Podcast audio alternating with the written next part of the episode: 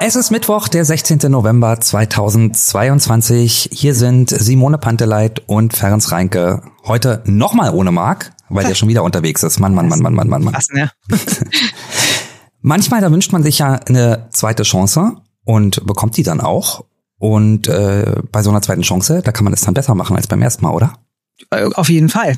Wenn man es positiv sehen wollen würde, dann könnte das das Motto für die Wahlwiederholung bei uns in Berlin sein. In diesem Moment, wo wir den Podcast aufzeichnen, hat der Verfassungsgerichtshof sein Urteil noch nicht bekannt gegeben. Ja, aber es sieht doch sehr, sehr nach einer Wiederholung aus, wahrscheinlich sogar eine komplette Wiederholung.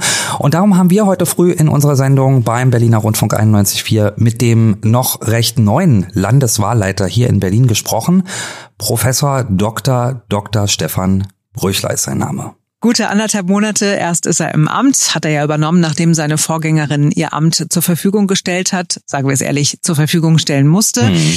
wegen der ganzen Pannen bei der Bundestagswahl und bei der Berlinwahl. Ja, und was die Wahlwiederholung mit Murmeltieren zu tun hat, hört einfach selbst. Also bei einer normalen Wahl haben wir ja gesamten Auf, das gesamte Aufstellungs- und Zulassungsverfahren der Parteien. Also welche Partei darf äh, wird zur, zur Wahl zugelassen. Die Parteien stellen dann ihre Kandidatinnen und Kandidaten auf. Das fällt äh, bei einer Wiederholungswahl weg. Und es ist ein bisschen die, die Fiktion äh, aus äh, täglich grüßt das Murmeltier. Wir werden zurückversetzt in den 26. September 2021 und es werden möglichst alle Faktoren wieder so sein wie an diesem Wahltag, das ist ähm, außer die Pannen, die geschehen sind, das ist natürlich unsere Aufgabe, das zu, das zu verhindern. Und den Berlin-Marathon werden wir auch nicht zeitgleich wiederholen. Das ist ein ganz, ganz wichtiger Punkt. Äh, da habe ich auch sehr viel Wert drauf gelegt, dass ähm, eben keine Großveranstaltung an dem möglichen Termin, wir müssen da ja noch vorsichtig sein, weil das Gericht ja noch nicht entschieden hat, äh, dann am, äh, am 12. Februar, dass da keine Großveranstaltungen sind und selbstverständlich auch kein Marathon und auch kein Halbmarathon. Aber für die Berliner äh, ändert sich nichts, ne? Der Wahlvorgang ist einfach der gleiche.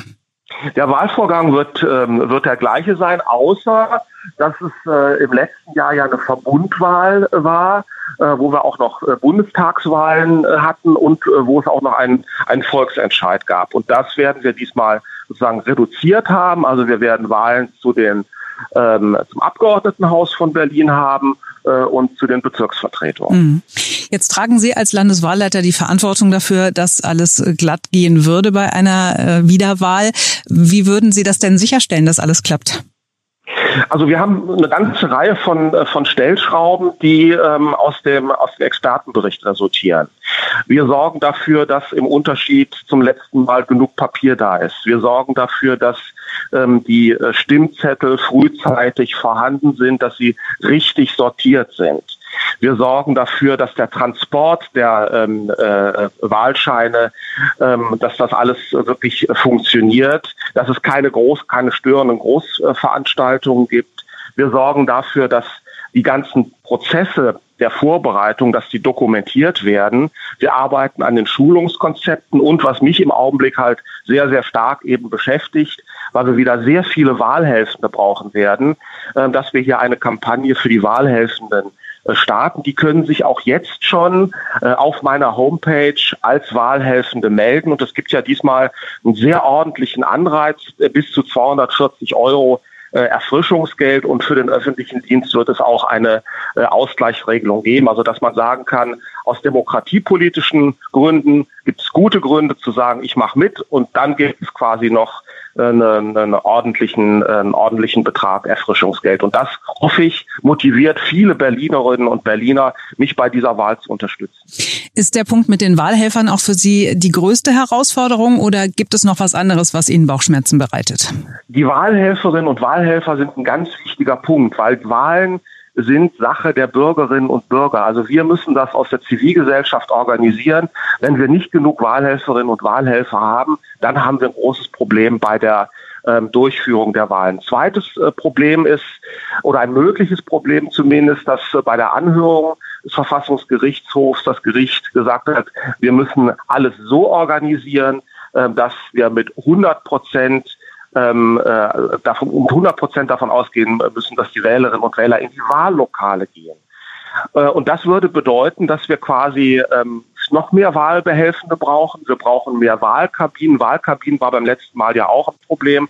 Da waren es im Regelfall waren es zwei Wahlkabinen. Wir wollen jetzt drei Wahlkabinen machen.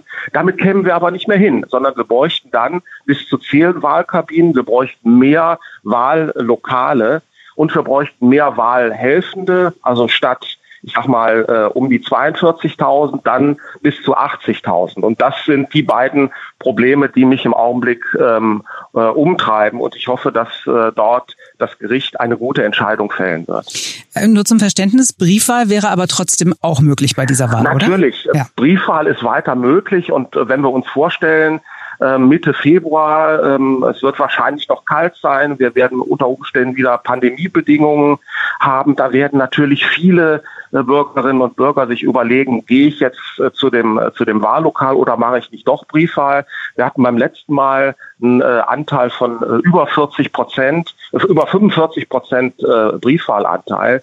Und ich kann mir gut vorstellen, dass das in die sich auch beim, bei dieser Wahl wieder in diesem Bereich befindet. Sie werden ja nachher bei der Urteilsverkündung dabei sein. Sind Sie doch schon ein bisschen aufgeregt oder sagen Sie, nee, it's business as usual? Nee, ich bin überhaupt nicht der Typ Business as usual. Ich bin sehr, sehr gespannt, was da passiert, aber ich bin auch, äh, auch motiviert weil wir ähm, viele Vorbereitungen eben auch schon äh, getroffen haben, wo wir jetzt an der Umsetzung sind. Also wir sind in den in den Startlöchern, aber es gilt eben auch noch viele äh, Aufgaben eben zu, zu erledigen. Also es bleibt anspruchsvoll, es bleibt sehr viel Arbeit. An Wochenenden ist im Augenblick gar nicht zu denken äh, bis zur Wiederholungswahl.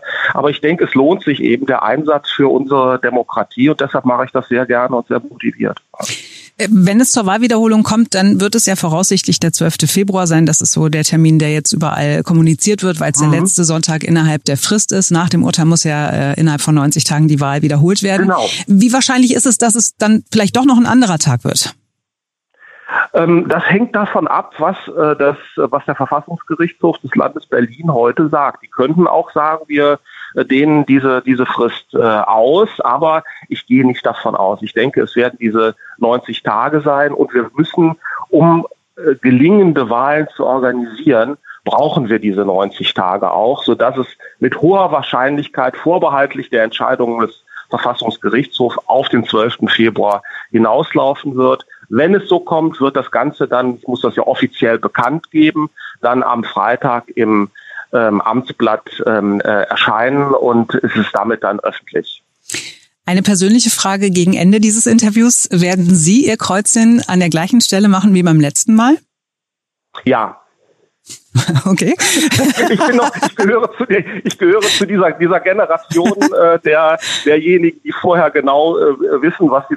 Das hängt natürlich auch ein bisschen mit, damit zusammen, dass ich Politikwissenschaftler bin ja. ähm, und ich mir da natürlich ähm, besonders viele Gedanken drum mache. Mhm. Aber das ist im Augenblick das, das geringste Problem, was mich, äh, was mich beschäftigt. Würden Sie sich denn so weit aus dem Fenster lehnen, äh, als Landeswahlleiter zu versprechen, dass bei einer Wahlwiederholung alles glatt läuft? Das wäre unseriös. Wir wissen von, von allen Wahlen, die bisher in Deutschland äh, seit 1949 durchgeführt wurden, es gibt immer Fehler. Aber was wir eben verhindern müssen, sind diese gravierenden äh, Pannen, die passiert sind. Und ich verstehe mich ja selbst als, als Reformmanager und Modernisierer der, der Verwaltung. Und wir werden alles darauf abstellen, dass eben, äh, dass es diese, diese Pannen eben nicht mehr gibt, dass es gelingende Wahlen gibt und im Augenblick bin ich sehr zuversichtlich, dass das auch gelingen wird. Wir haben eine gute Zusammenarbeit zwischen der Landesebene und den äh, zwölf Bezirken. Das war ja auch so ein Punkt. Also im Augenblick bin ich tatsächlich sehr zuversichtlich, dass das eine, dass wir eine gelingende Wahl hinbekommen. Sagt Dr. Dr. Stefan Dröchler. Vielen Dank, dass Sie sich heute früh die Zeit für uns genommen haben. Sehr gerne.